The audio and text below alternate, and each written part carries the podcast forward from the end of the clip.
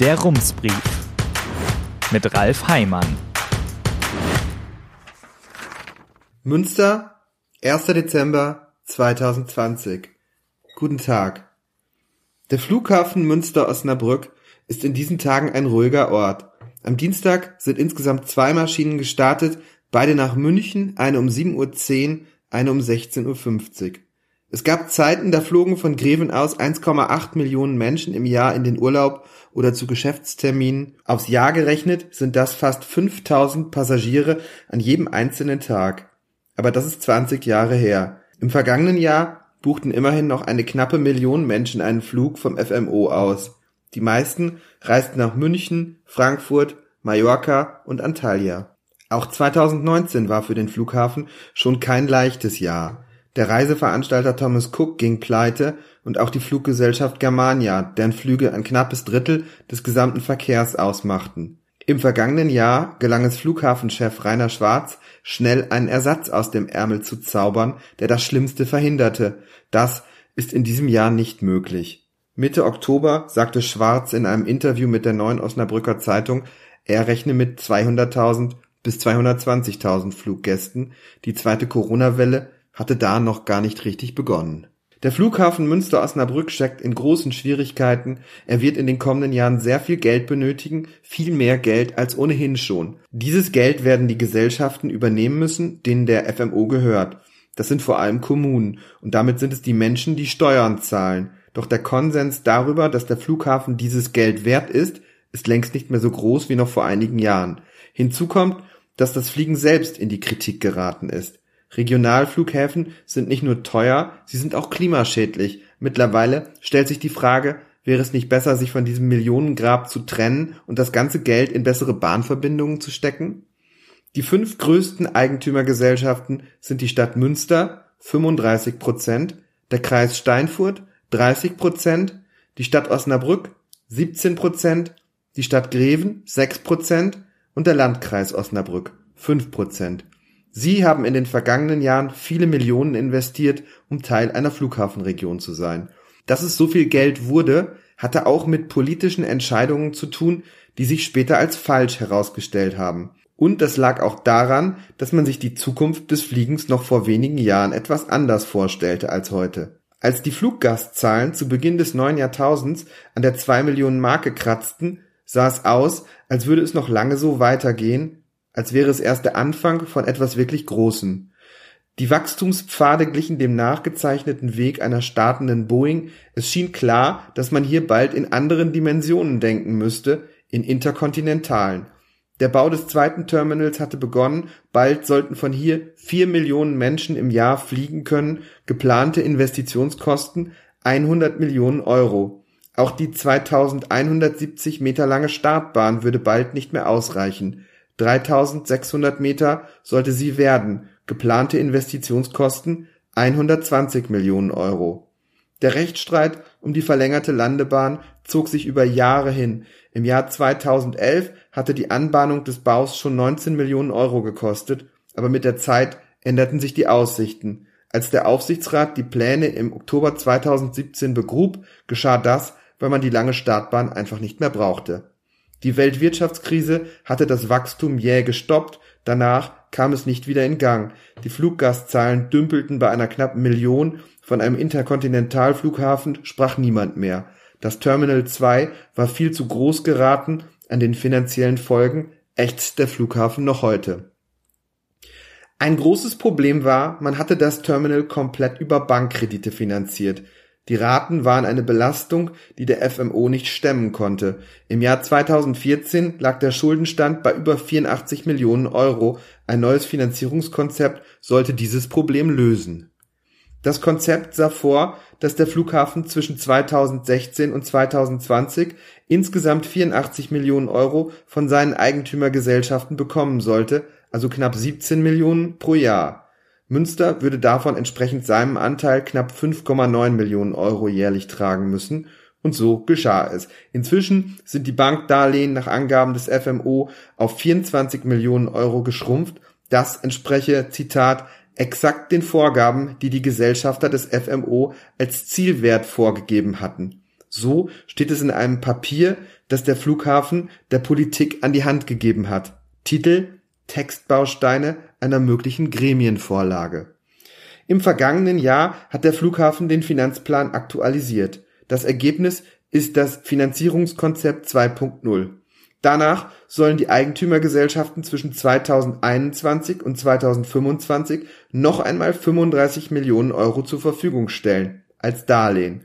Der Flughafen soll damit seine Infrastruktur instand halten. Es geht nicht mehr ums Wachsen, sondern darum, das Niveau zu halten. Münster wird sich mit 12 Millionen Euro beteiligen, mit knapp 2,5 Millionen Euro pro Jahr.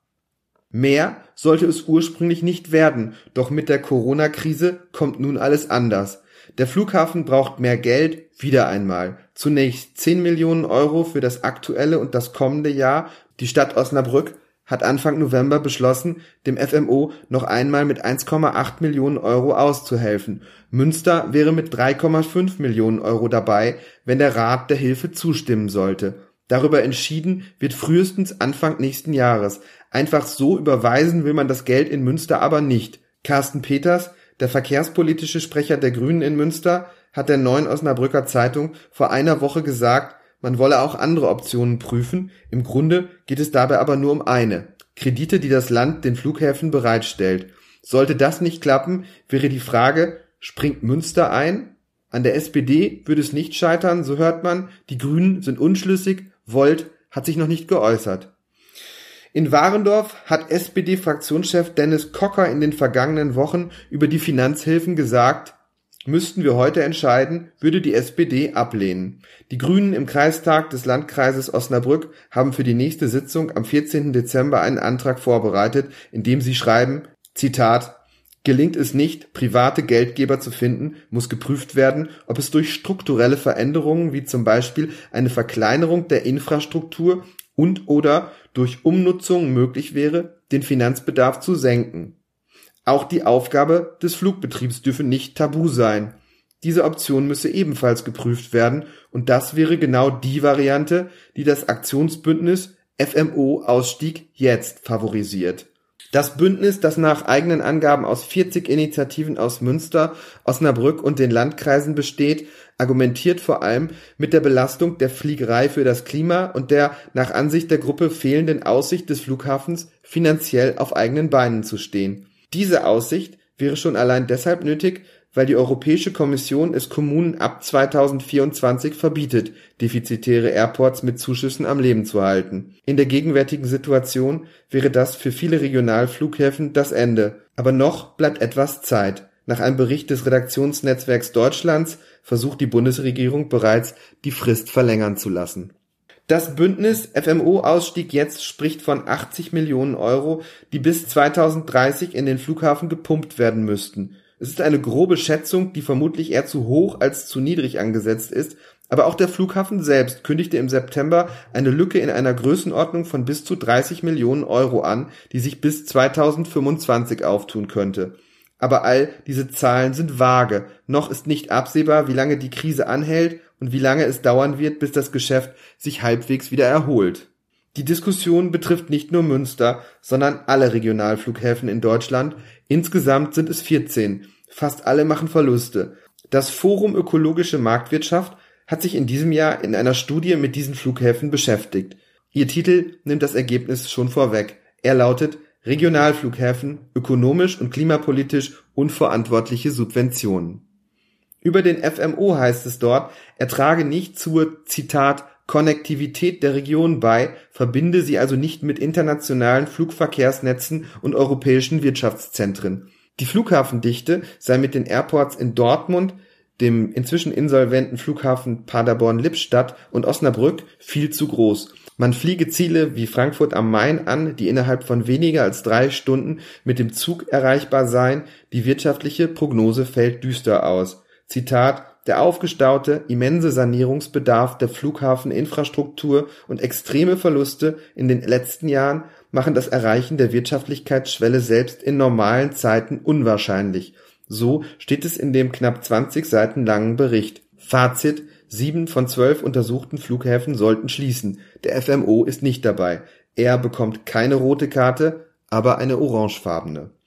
Flughafenchef Schwarz kritisiert in der Neuen Osnabrücker Zeitung die fragwürdigen Methoden, mit denen hier gearbeitet werde. Der Bund für Umwelt und Naturschutz habe die Studie, Zitat, an ein im Verkehrsbereich völlig unbekanntes Institut vergeben, das dann aber auch fast erwartungsgemäß mit nicht haltbarer Logik arbeitet. Ein Beispiel sei die Feststellung der FMO trage nicht zur Konnektivität der Region bei. Zitat wenn ein Flughafen mit über 40 Prozent Geschäftsverkehr nicht zur Konnektivität der Region beiträgt, muss man sich schon fragen, wer dann, sagt Schwarz. Nun muss man sagen, Studien erstellen, die Anlass zum Zweifel an der Glaubwürdigkeit ihrer Ergebnisse geben, das können auch die Flughafengesellschaften. Ein Name, der im Zusammenhang mit Regionalflughäfen immer wieder auftaucht, ist Richard Klopphaus. Er ist Professor an der Fachhochschule in Worms und laut seiner Website Partner der Interessengemeinschaft der regionalen Flughäfen, wie dem ZDF-Magazin Zoom vor sechs Jahren aufgefallen ist. Klopphaus schreibt Gutachten über diese Flughäfen, laut dem Magazin kommt er dabei fast immer zu dem gleichen Ergebnis. Die Flughäfen rechnen sich für die Region. Die Zahlen sind meist sehr optimistisch, im Fall des Flughafens Kassel-Calden war im Gutachten von 561.000 Fluggästen pro Jahr im wahrscheinlichsten Fall die Rede, im vergangenen Jahr waren es 120.000.